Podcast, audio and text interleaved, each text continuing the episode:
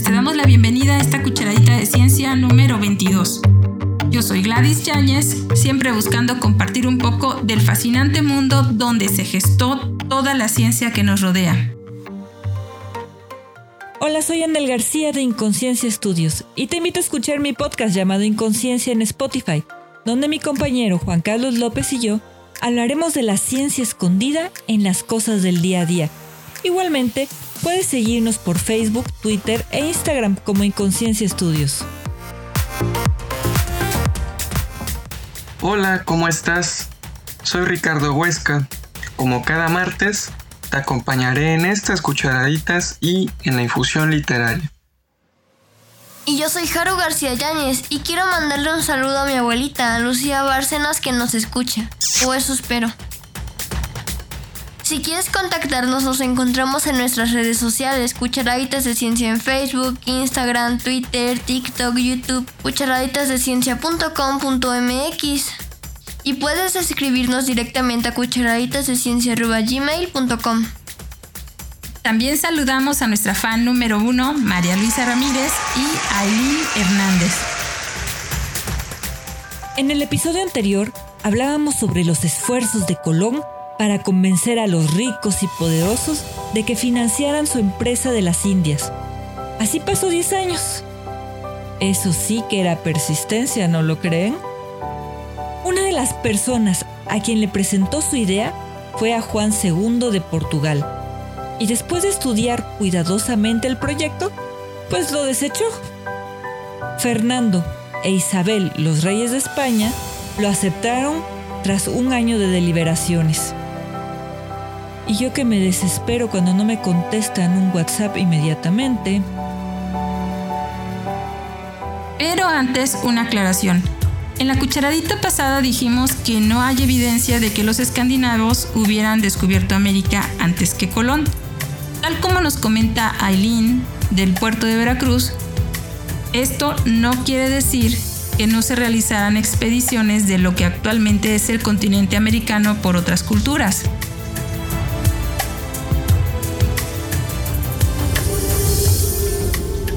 Uno de ellos fue el noruego Erik el Rojo, hacia el año 980.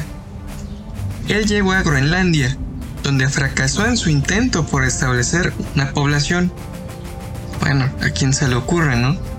Por otra parte, Leif Erikson, apodado El Afortunado, es considerado como el explorador vikingo que llegó a América del Norte. Era el segundo hijo de Erik el Rojo, sin embargo, estos hechos son medio leyenda y medio relatos históricos. Por ello son algo dudosos, pues casi todos fueron escritos más de 200 años después de ocurrir. Sin embargo, los documentos sugieren que las historias que se transmitieron oralmente de manera probable refieren a personas e incidentes reales. La evidencia más fuerte con la que se cuenta es un asentamiento nórdico desenterrado en Terranova, una isla canadiense en la década de 1960, que estaba justo donde las historias relatan que los vikingos se habían asentado. Pero mucho antes de que esta evidencia saliera a la luz, las sagas de los viajes de Erickson fueron los únicos documentos de sus aventuras. Además, estos no eran viajes de exploración planeados, según las sagas, la llegada de Erickson a América del Norte fue a causa de un desvío rumbo al Atlántico, mientras navegaban de regreso a casa desde Noruega. Ellos accidentalmente desembarcaron en las costas canadienses. Otras historias mencionan que no fue un error, sino una empresa planeada. Tenían previsto llegar a Groenlandia, pero hubo un mal cálculo en el viaje y y pues sí, o sea, al final sí, hubo un error, aunque similar al de Colón. Sin embargo, estos no se establecieron en el continente. Todas las sagas terminan cuando los vikingos regresan con madera y alimentos a cuestas.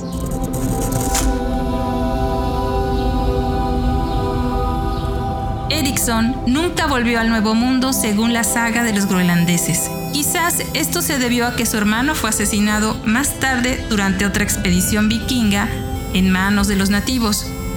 Pero esa es otra historia. Si quieres que hagamos un episodio de las sagas de los vikingos y la ciencia que ocupaban, escríbenos y con gusto haremos una cucharadita vikinga dedicada para ti. Agradeciendo a Aileen sus comentarios, continuamos.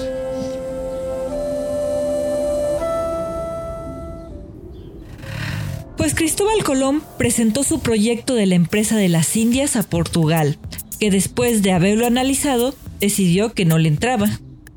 ¿Cómo me choca la gente que te hace perder el tiempo así? Pero bueno, entiendo, esos eran negocios y tampoco es tan fácil gastar el dinero así en algo que no saben si va a funcionar. Así que fueron los reyes españoles quienes apoyaron a Colón. Tuvieron la oposición de los peritos de la corte, quienes cuestionaban la argumentación de Colón. No obstante, la reina quedó convencida por la manera tan bonita de hablar y de presentar las cosas que daba la impresión de absoluta certeza. Moraleja, si no sabes explicar algo, no podrás convencer a nadie de tus locas ideas y viceversa. Pero hubo otros factores que influyeron en su decisión.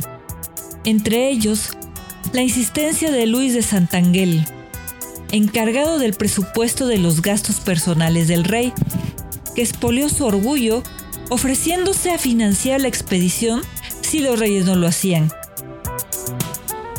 Otra importante consideración fue sin duda la imposibilidad de que España se quedaría de forma oficial con alguna fracción importante del lucrativo comercio de África Occidental que estaba controlado por Portugal.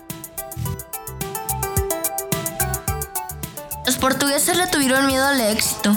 Con el apoyo real, Colón partió para Palos, puerto importante del suroeste de España, en busca de barcos y tripulación. Dos de los buques, la Niña y la Pinta, eran carabelas de unos 21 metros de largo, mientras que la nave capitana de Colón, la Santa María, era un poco más larga, aunque con menores cualidades marineras que las otras. A Colón le tomó 10 semanas reclutar a su tripulación y poner los barcos en condiciones y la mañana del 3 de agosto de 1492, después de oír misa, subió a bordo a la Santa María.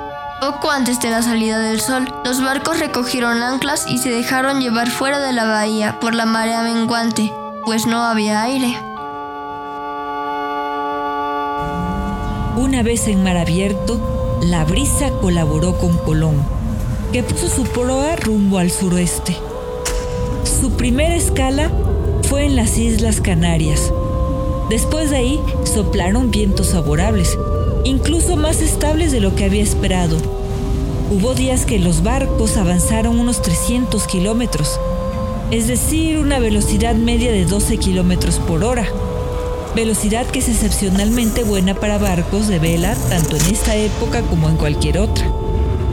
Pero la mayor preocupación de Colón era la moral de su tripulación, por lo que tuvo mucho cuidado de hacer dos estimaciones, una para sí y otra en la que deliberadamente disminuía la cifra recorrida y que era la que anunciaba la tripulación.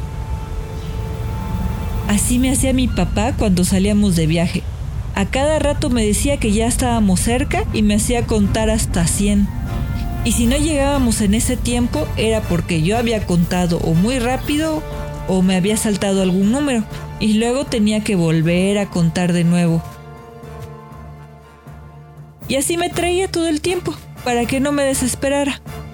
Pobres marineros de Colón, los comprendo perfectamente. Claro, y seguramente tu papá te decía, ya vamos a llegar, ya vamos a llegar. Así Colón al reducir la distancia recorrida, esperaba que no cundiera el pánico por haberse internado mucho en lo desconocido. Pero el que las cosas estuvieran saliendo bien también fue motivo de inquietud.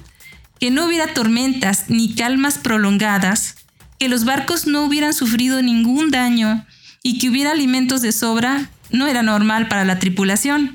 Esa buena suerte o previsión y habilidad de su capitán se tornó en motivo de ansiedad y una vez que el tiempo que habían pasado en alta mar era mayor que cualquiera de sus expectativas previas, una serie de temores se empezaron a apoderar de ellos. el clima era excelente. ¿Es que nunca iba a llover y todos estaban condenados a morir insolados? El viento era constante. ¿Significa que no encontrarán vientos propicios para volver a casa?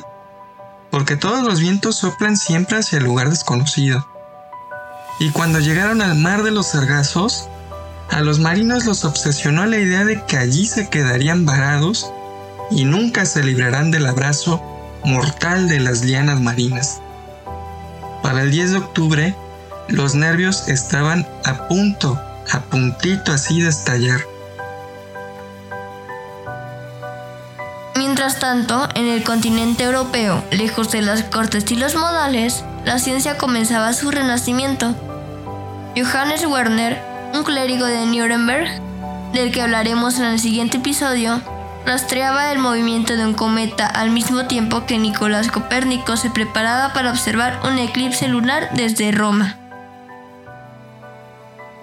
Johannes Trigemius de Spanheim escribía la obra Esteganografía, monjereje que rompía sin querer los lazos de la iglesia, proporcionando a su época la escritura oculta. O sea, prácticamente creó un sistema cifrado como el código Enigma, que se utilizó más tarde en la Segunda Guerra Mundial. Su manuscrito permitió a muchos monjes compartir ideas de ciencia y magia, casi indistinguibles en ese tiempo, sin que fueran descubiertos y terminaran en la hoguera. Hieronymus Brunswick estaba escribiendo el libro pequeño de la destilación, un compendio de hierbas medicinales e instrucciones para la construcción de alambiques para procesarlas, una primicia para la farmacología posterior. Leonardo da Vinci colaboraba en la construcción de canales en varias de las ciudades más importantes de Italia. Empieza una colección de fósiles obtenidos en los sitios de construcción y propone que las conchas fósiles de animales marinos se encuentran en las montañas porque la Tierra sufre transformaciones que hacen que las áreas que alguna vez estuvieron sumergidas queden expuestas. Pero como las ideas de este inventor avanzan como las carabelas de Colón en el Atlántico, Leonardo dibuja un mosquete de bloqueo de rueda, la primera aparición conocida de este tipo de ignición, en el que un mecanismo de resorte hace que un trinquete produzca chispas de hierro y pirita o pedernal. Entrará en uso reemplazando el encendido por cerillos, unos 15 años después, facilitando el uso de armas de fuego. Para esta fecha, también ya había diseñado el primer helicóptero, que con seguridad no logró elevar y sin estarse quieto experimentó en muchos campos del conocimiento. La tripulación de Santa María llevaba 30 días en el mar. Presa del pánico, exigió a Colón regresar. Colón dio largas al asunto, pero por fin no tuvo más remedio que acceder, no sin antes hacer un último esfuerzo. Se comprometió a que si en el término de dos a tres días no se avistaba tierra, regresarían sin discusión alguna. Dos días después, a las 2 de la mañana del 12 de octubre, cuando los tres barcos navegaban ágilmente, impulsados por los vientos alisios, bajo la luz de la luna que acababa de ser llena, el vigía de la pinta que iba a la cabeza gritó, ¡Tierra! Y desde la Santa María Colón confirmó que, en efecto, se trataba de tierra y ordenó que la flota se mantuviera a prudente distancia de la costa hasta el amanecer. Se trataba de una de las pequeñas Bahamas, la isla de San Salvador o Watling. Ya entrado el día, Colón y sus hombres desembarcaron en ella y fueron los primeros europeos en bañarse en las islas del Caribe. Tuvieron también su primer contacto con los habitantes pacíficos, los arawaks, que recibieron a los exploradores con amistosas cortesías y que gustosos cambiaron regalos con ellos. Para Colón, Los pequeños pendientes de oro que llevaban en las narices fueron la prueba incontrovertible de que en efecto habían llegado a las Indias. Escribió en su diario, me propongo ir a buscar la isla de Japón. Y desplegó las velas. Cuando descubrió Cuba 15 días después, tuvo la seguridad de haber llegado a Japón, a pesar de que, para su sorpresa, no había sabios con vestiduras de seda, ni palacios recubiertos de oro macizo como lo había descrito Marco Polo.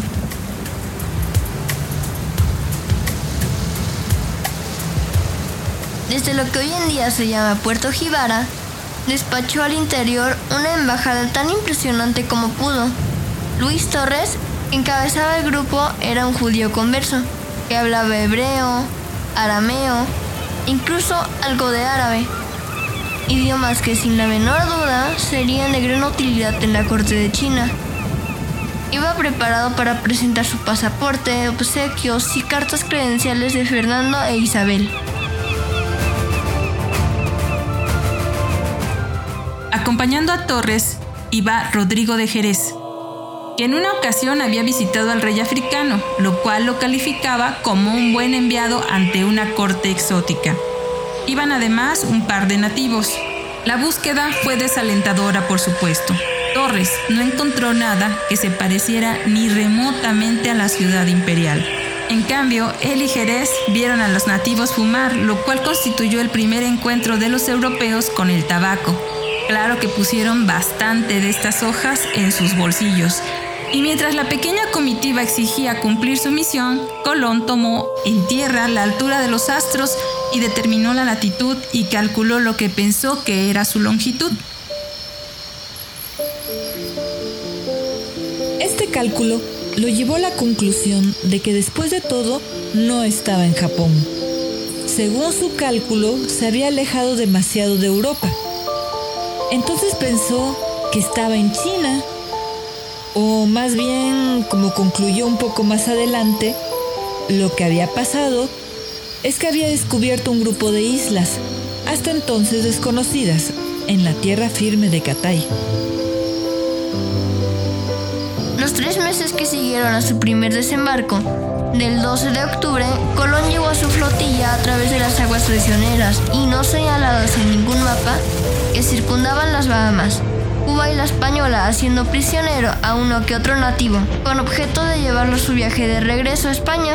Aunque esta zona está poblada de bajos y arrecifes, que en ese momento debieron ser monumentales, Colón era el marinero excepcional y supo cruzar sin pérdidas. Pero nos estaba secuestrando. En la española se sintió nuevamente alborozado viendo los adornos y pendientes de oro que usaban los naturales.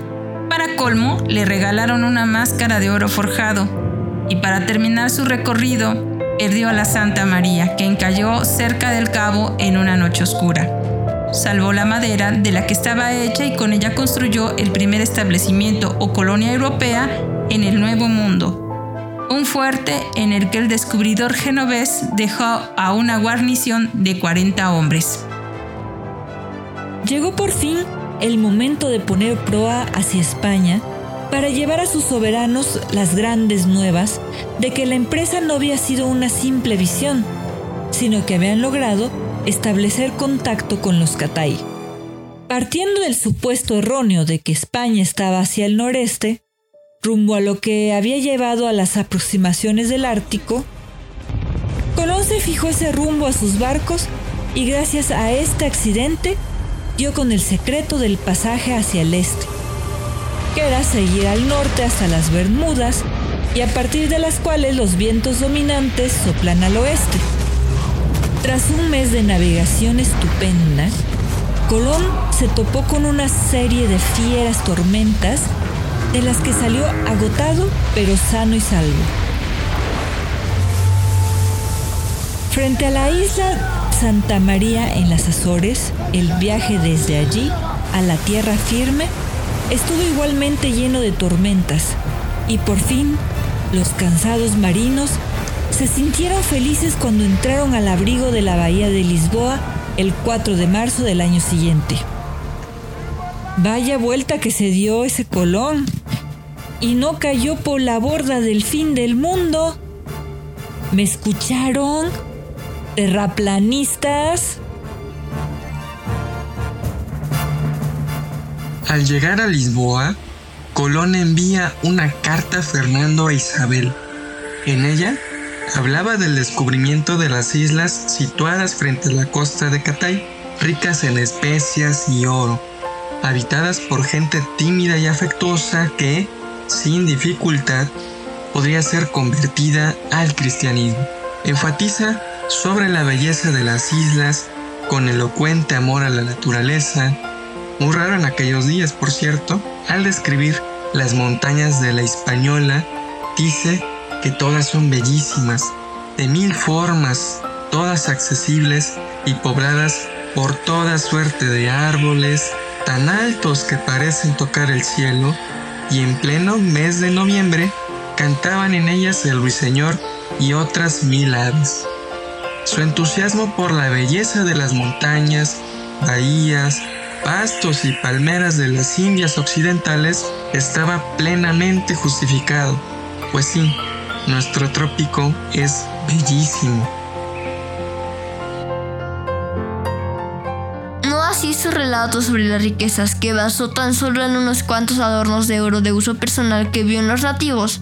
Su exageración tuvo el mismo fundamento que el escamoteo de las distancias para la tripulación. Una mentirijilla para que sus protectores lo enviaran de regreso. De no ser por esto, ni la América primitiva hubiera sido cortejada tan pronto y ni tan apasionadamente.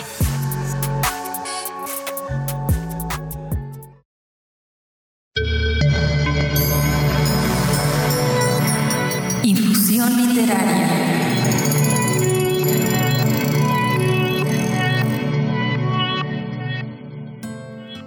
Hola de nuevo.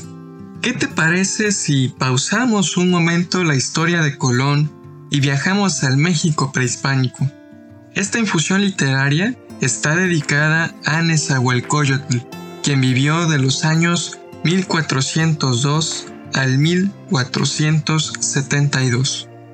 Fue el poeta y filósofo más reconocido de este periodo. También fue el monarca, o mejor dicho, Tlatoani, de Texcoco y consejero de Tenochtitlán. La poesía reside en el mismo nombre de este notable personaje, pues significa coyote que ayuna. Según Miguel León Portilla, un historiador experto en el tema, y que en paz descanse por cierto, ningún otro poeta del momento igualó la destreza y la calidad de la poesía de Nezahualcóyotl, considerado el rey poeta. Solo para que lo ubiques bien, su rostro aparece, o aparecía más bien ya que hay una renovación, en los billetes de 100 pesos. Leeré algunos de sus textos y espero que te gusten.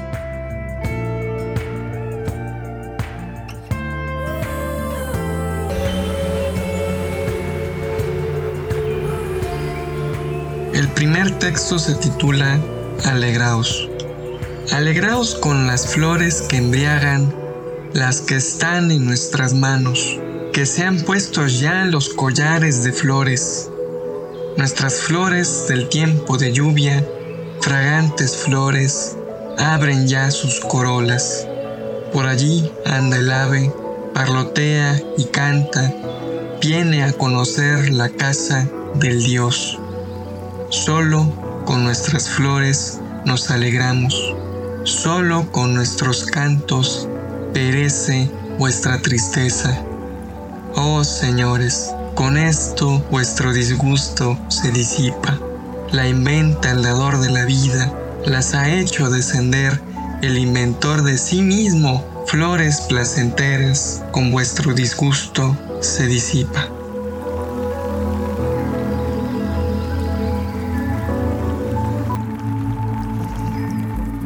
El siguiente se titula En el interior del cielo. Solo allá en el interior del cielo, tú inventas tu palabra, dador de la vida. ¿Qué determinarás? ¿Tendrás fastidio aquí ¿Ocultarás tu gloria y tu fama en la tierra? ¿Qué determinarás? Nadie puede ser amigo, pelador de la vida. Amigos, águilas, tigres, ¿a dónde en verdad iremos? Mal hacemos las cosas, oh amigos. Por ello no así te aflijas, eso nos enferma, nos causa la muerte. Esforzados, todos tendremos que ir a la región del misterio.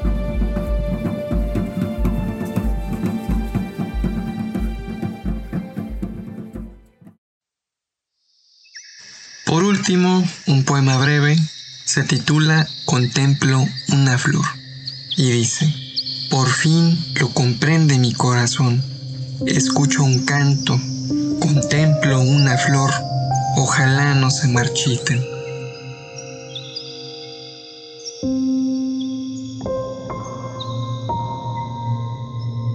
¿Ya conocías los poemas de Nezahualcóyotl? Aunque son breves, estos escritos nos muestran la perspectiva filosófica del autor ante la vida, la muerte y el destino. Si lo llegas a notar, el primer texto es un canto a las flores y a la alegría que representan. Viene bien esta lectura en pleno inicio de la primavera, ¿no te parece? Por otra parte, compara las flores con la poesía y sus cantos, una imagen a mi gusto muy bella. Por ejemplo, estos versos que dicen, solo con nuestras flores nos alegramos, solo con nuestros cantos perece vuestra tristeza. Qué importante resulta para él la palabra, la palabra poética. El segundo texto nos muestra una reflexión a la pregunta que todos nos hacemos en algún punto, ¿qué hay después de la muerte? La conclusión que lanza es no pensar en ello, estoy de acuerdo. Te invito a que notes la manera en que presenta sus ideas, tan concisa y hasta cierto punto pedagógica es como el consejo que un amigo te puede dar y dice, no te preocupes, mal haces. Ya llegará el momento de morir. Muy cierto, pienso yo. Y bien, el último poema es como una suerte de regalo. Nos habla del amor que tiene Nezahualcóyotl por la poesía y su comparación con las flores, que esto es constante. El destino está presente, pues quien nos habla desea que no termine el canto, que la flor y el corazón no marchiten. Bueno, te doy las gracias por escucharme, que tu corazón siga floreciendo.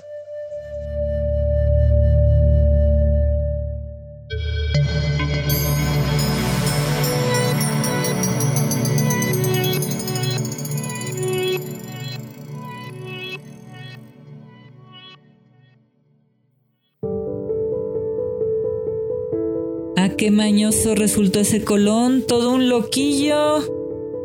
Pues regresó a Palos el 15 de marzo de 1493, casi a los ocho meses de su salida. Un mes después fue recibido con gran ceremonia por sus complacidos protectores Fernando e Isabel en su corte de Barcelona. Los monarcas ya habían mostrado su complacencia otorgando a Colón los títulos prometidos, y si el viaje tenía éxito en lo sucesivo, sería don Cristóbal Colón, almirante del mar Océano, virrey y gobernador de las islas que había descubierto en Indias. Impresionados por sus relatos y pruebas que cargaba consigo, los reyes convinieron en enviar de regreso a Colón al frente de una expedición más completa, para que pudiera explorar las tierras firmes y dar con la corte del propio Khan, para asegurar el esperado acceso al oro, especias y oportunidades visionales que ofrecía el Oriente. Los monarcas españoles decidieron pedir al Papa que les concediera los derechos exclusivos del comercio y conquista de oro al otro lado del océano. La Iglesia había de dictar una norma de enorme significación y trascendencia histórica. En su último acto de soberanía universal, Roma dividiría al mundo.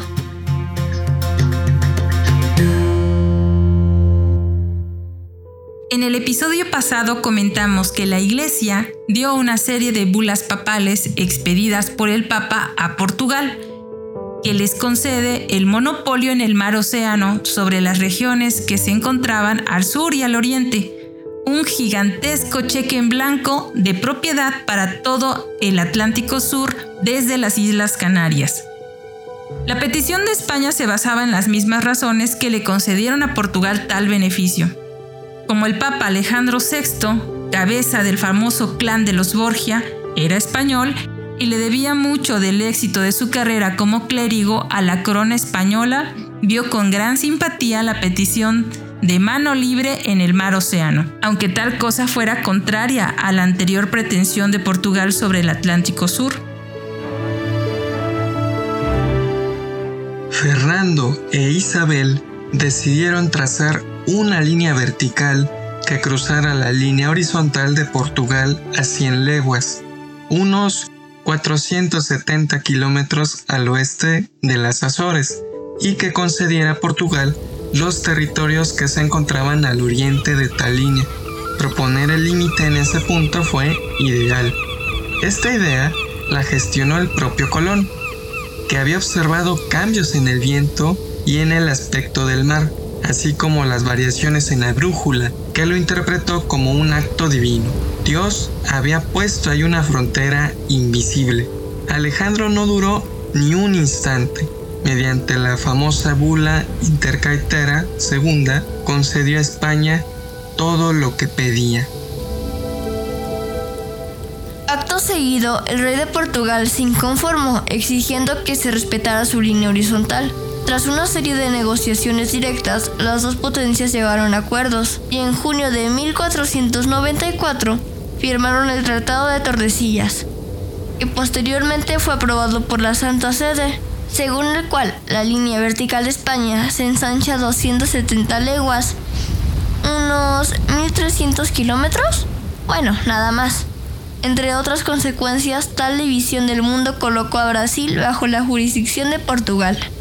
Ni tardo ni perezoso, el 10 de agosto de 1500, el rey de Portugal envía a Pedro Álvarez Cabral con 13 carabelas de Lisboa a Brasil para reclamar lo que consideraban una isla para Portugal. Las exploraciones seguían. En ese año, Diego Díaz avista la isla de Madagascar le otorga el nombre de San Lorenzo. Y mientras Colón exploraba el trópico, Alonso de Ojeda y Américo Vespucio incursionaron en lo que hoy es Venezuela. En el continente europeo, la ciencia avanza a pequeños pasos.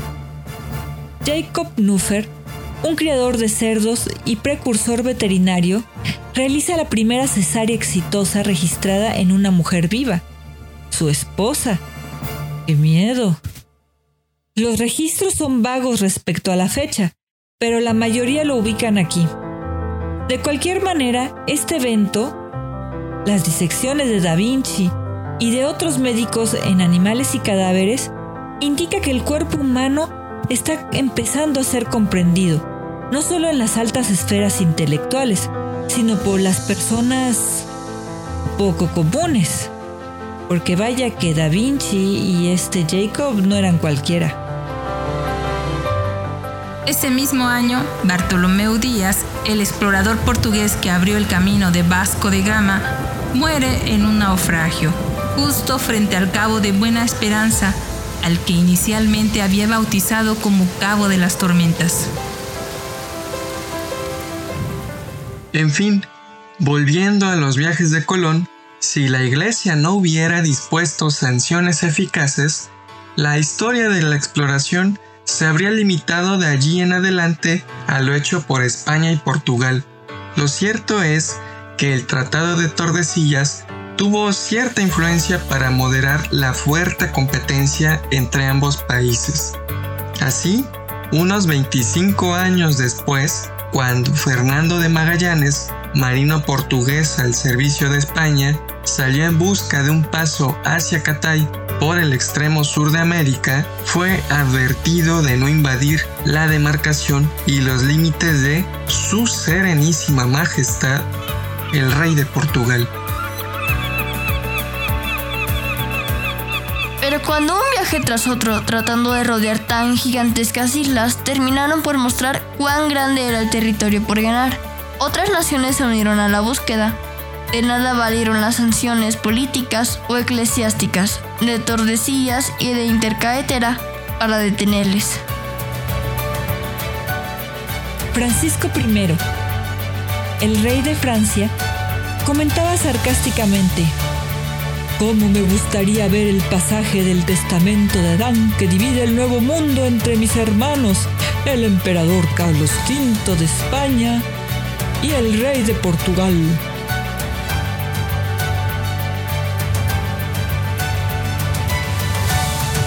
Y a mediados del siglo XVI, cuando Inglaterra iba tomando mayor interés en los descubrimientos, William Cecil, primer ministro de la reina Isabel, advirtió claramente al embajador de España que el Papa no tenía el menor derecho para dividir el mundo y para dar y quitar reinos a su antojo.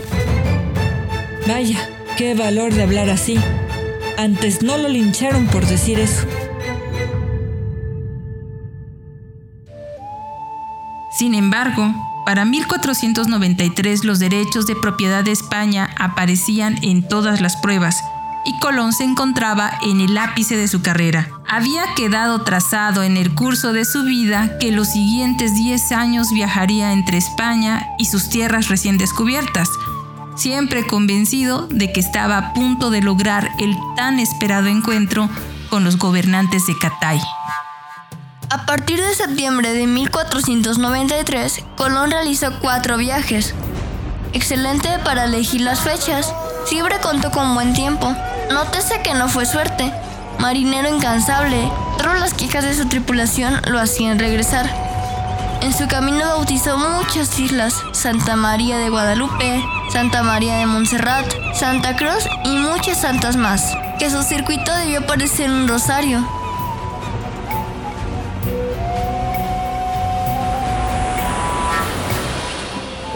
Hermosas islas rodeadas de palmeras con sus orillas de arena segadoramente blancas, pero sin ningún templo chino, indio o musulmán, cuyas campanas se escucharan por encima del suave oleaje del Caribe. Ese año hizo el primer viaje de recreo por las Indias Occidentales, llamado así porque el relato de su médico de a bordo, el doctor Diego Álvarez Chanca, da la impresión de que se trataba de un viaje de placer Dice, el tiempo era simplemente bonacible en las Islas Hermosas. Los marineros vieron las primeras hamacas y comieron sus primeros ñames. Todo lo nuevo era por lo general bello. Hay árboles que dan una lana de tal calidad que según opinan quienes conocen el arte, puede ser tejida para formar un buen paño. También hay algodoneros tan grandes como duraznos que producen algodón con increíble abundancia. Hallamos árboles que dan cera tan buena en color y en olor como la de las abejas y que arde tan bien como esta. En verdad, casi no hay diferencia entre una y otra. Además, había unos frutos silvestres de diferentes clases algunos de los cuales nuestros hombres quizás imprudentemente probaron. Pero no bien los habían tocado con la lengua cuando sus rostros se encendieron y sintieron tal calor, el calor y el dolor que parecían unos locos. Creo que ese Diego Álvarez era un poquitito exagerado, ¿no creen? Los árboles de lana eran matas silvestres de algodón, de fibras muy largas cuyo nombre científico es Gossypium barbadensen. Una planta que seguro has visto con flores amarillas que los mesoamericanos utilizaban para obtener fibras. Los árboles de algodón eran enormes ceibas que dentro de sus vainas tienen una especie de pelusa parecida al algodón. Los árboles de cera, con seguridad, eran alguna de las muchas especies de palmas que producen ceras. El fruto que escocía era el manzanillo, manzanilla de la muerte, manzanillo de playa o árbol de la muerte. Hippomane mancinella, una especie perteneciente a la familia de las euforbiáceas, nativo de Mesoamérica que también puede encontrarse en las islas del Caribe. Este arbusto, como muchas otras euforbiáceas, es poderosamente tóxico y su fruto de apariencia similar a la manzana y de agradable aroma. Resultar mortal para los seres humanos y su veneno le servía a los nativos del Caribe para envenenar las puntas de sus flechas.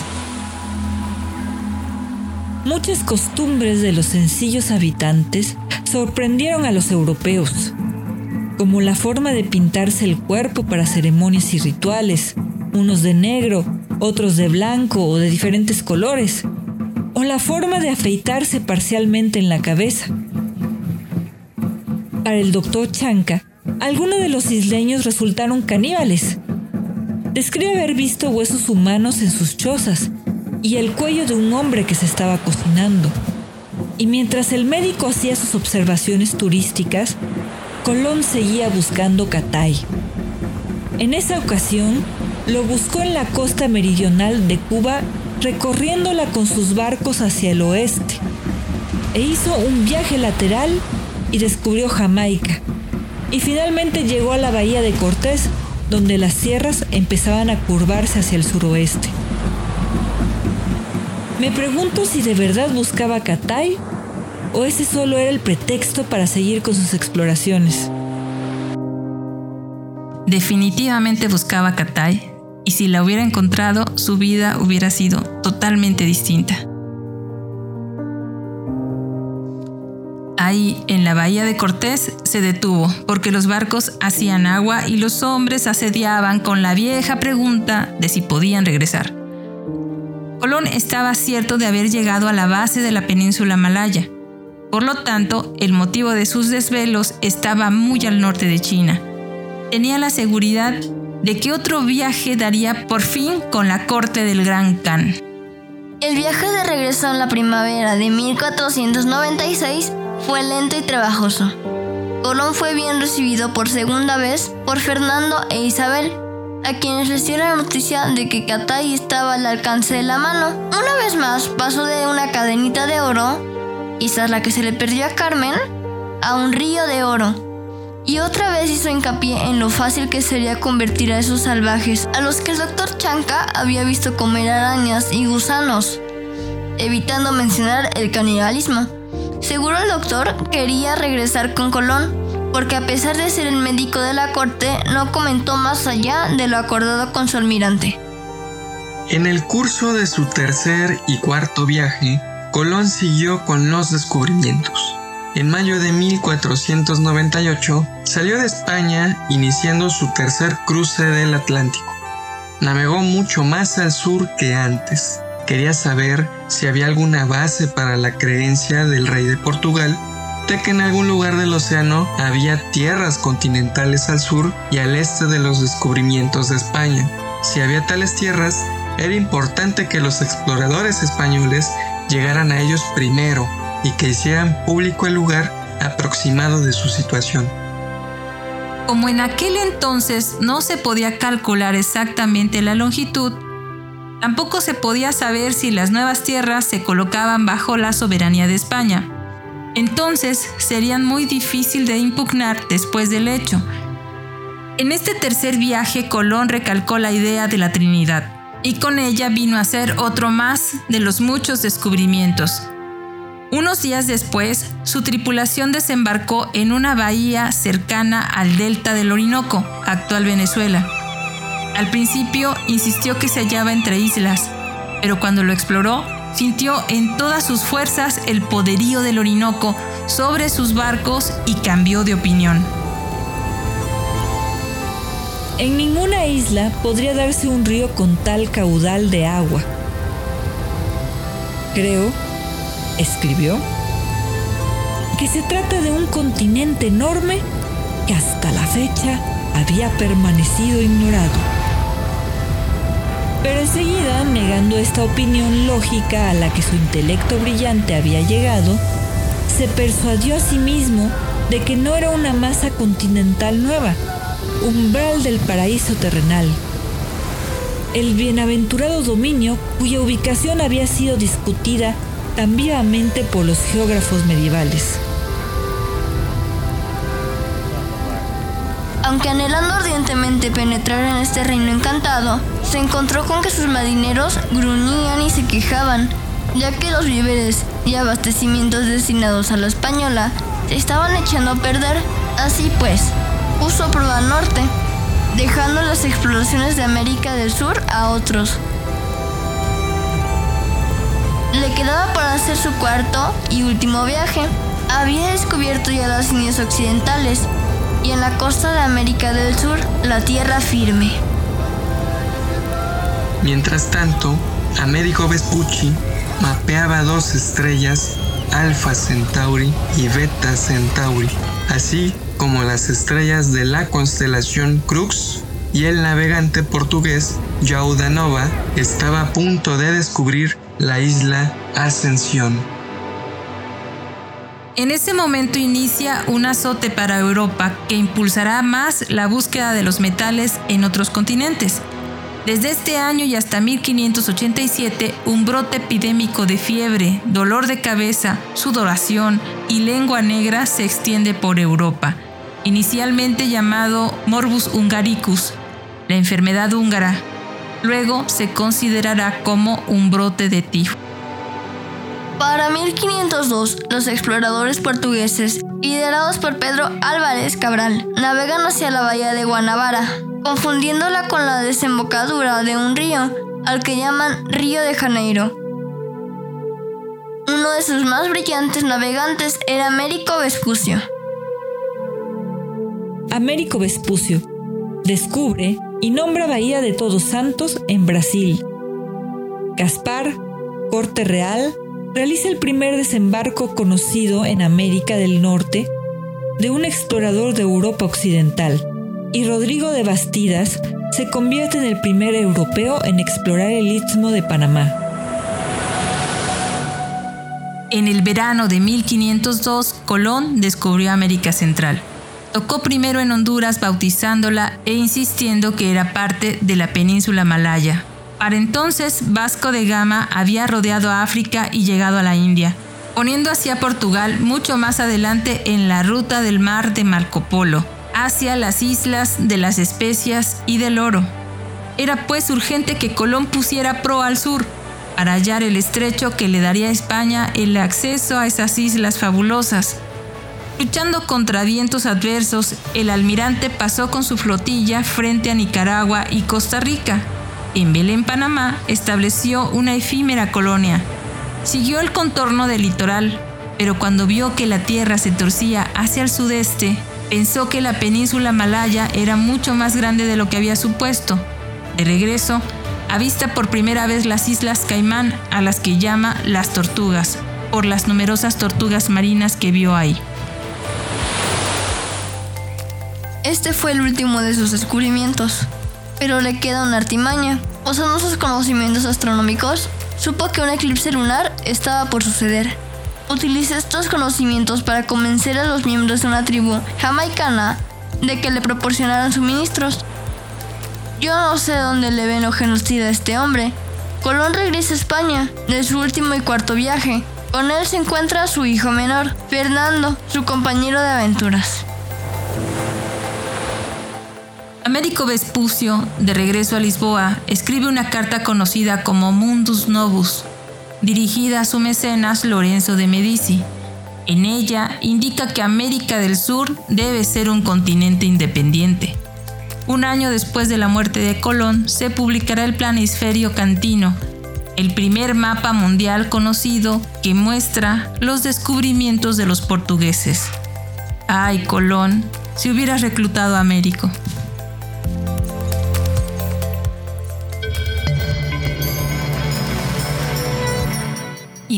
Literaria.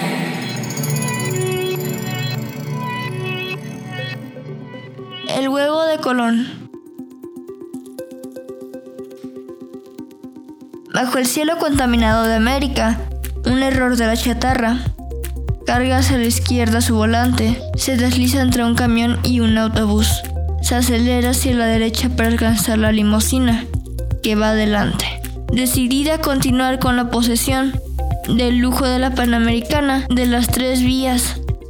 En este continente han cumplido cinco siglos los transterrados. Un poema de Alfredo Laverne.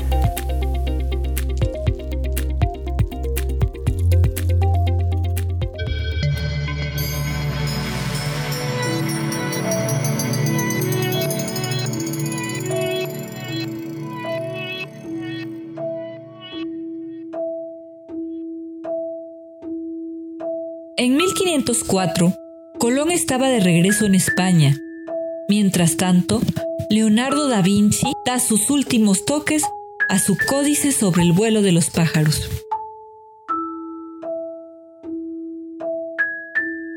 Siguiente los portugueses llegaron al archipiélago de las Comoras y Juan Bermúdez, un explorador español, descubre las Islas Bermudas. Gonzalo Álvarez es el primero en avistar lo que luego se conocería como la isla Gough. Ulrich Rulein von Kaul se encuentra inmerso en una investigación sobre cómo buscar y encontrar minas, el primer tratamiento científico de la minería en Alemania. La medicina empieza a ser tomada en serio, se exige a los médicos mayor preparación, ya que para entonces no era propiamente una profesión. Al mismo tiempo, los médicos empezaban a exigir mejores beneficios por su práctica.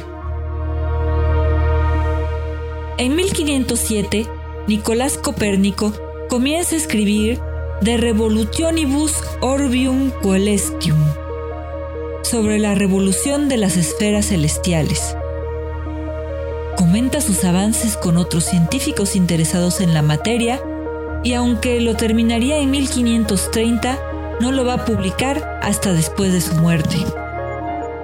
Ese mismo año muere el almirante Cristóbal Colón. A los 55 años, acabado y en desgracia por la envidia de sus enemigos y por su torpeza para colonizar la española o cualquier otra tierra. Como conquistador fue un fracaso. Como administrador no fue muy bueno. Pero como marinero fue el primero entre los primeros. Fue un inspirador precursor de las sagas de aventureros, hombre místico, práctico y profético. Una de las fuerzas impulsoras de la historia de la humanidad.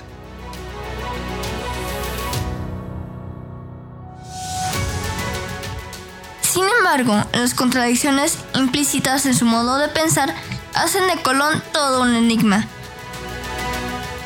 La habilidad con que cruzó una y otra vez el océano inexplorado y daba tan cerca de su meta, así como su habilidad no solo como navegante de aguas profundas, sino como amo de los bajos y arrecifes, son cualidades que lo hacen el más grande marino y navegante de su época, y de otras muchas. Colón puso a prueba su hipótesis formulada por años de que los marinos podían llegar directamente a Asia cruzando el océano.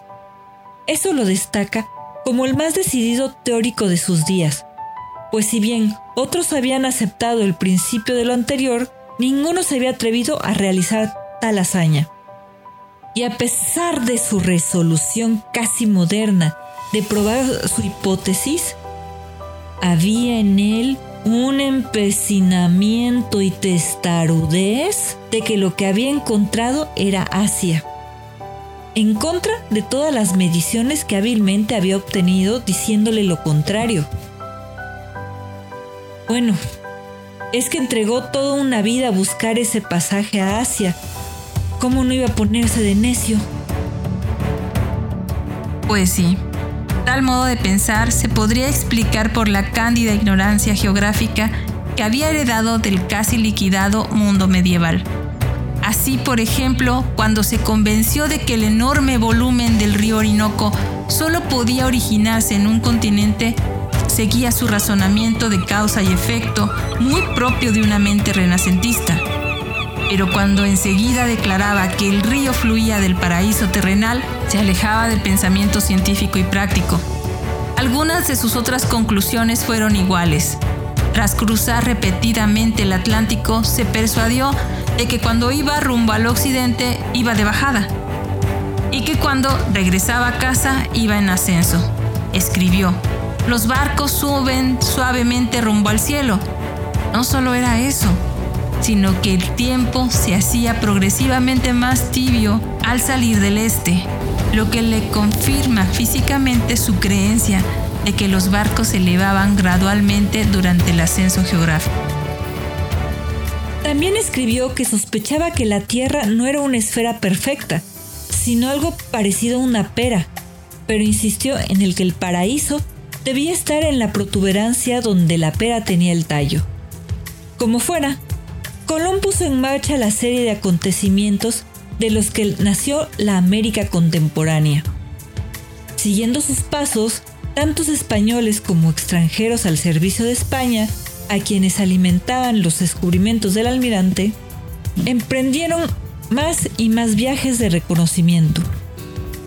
Si los españoles no hubieran explorado América, es indudable que otros lo habrían hecho, pero no tan pronto ni con tanto vigor, con consecuencias enormemente diferentes para el continente americano y para Europa misma. Sin los hábiles conquistadores españoles, quizás no habría caído tan a prisa y tan catastróficamente. Los imperios azteca e inca y Europa no habría sido inundada por la corriente de metales preciosos que pasaban a través de España. Como resultado de este flujo increíble de metales preciosos, Europa experimentó una revolución económica, científica y artística más importante en el destino de muchas naciones que muchos actos de reyes o estadistas. Sin el control español del Caribe, los navegantes ingleses no se habían sentido tentados a interceptar allí sus barcos cargados de tesoros, y por lo tanto interesarse más y más en las partes de América que habían escapado del control católico. El poderío español obligó a Inglaterra a tomar contramedidas en el mismo Nuevo Mundo, sin el que, con seguridad, no habría padres peregrinos o colonias norteamericanas, ni al fin de cuentas Estados Unidos y Canadá. Son simples conjeturas. Pero como todo en ciencia, de no haber existido Colón, América hubiera sido hallada por otra persona, quizás en otro tiempo, y todo sería diferente. Ello hace que indirecta o accidentalmente el pelirrojo sea uno de los hombres que más influencia tuvo en nuestra vida diaria y en el destino de nuestra especie.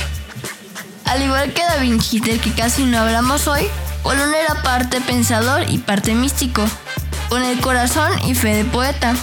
Creía en la existencia de maravillas y prodigios que desafían las reglas de la lógica, aspecto necesario para iniciar la empresa en la que le siguió una multitud incontable. Esto es todo por hoy. Esperamos que te haya gustado. En el siguiente episodio hablaremos de la reconfiguración del mundo a través de la mirada de los cartógrafos. Haciéndolo de exploradora, pero en mi TikTok a las 3 de la mañana, me despido. Cuídense y no guarden camarones en la guantera. Muchas gracias por sintonizarnos. Te mando un saludo. Desde nuestra cabina de grabación en el corazón de Jalapa, Veracruz, México, acompañándote en tu rutina de ejercicios o ayudándote a conciliar el sueño, te abrazamos hasta donde sea que nos estés escuchando. Escríbenos y dinos, ¿qué tema te gustaría oír? Y con gusto haremos una cucharadita o una inconsciencia especialmente dedicada para ti.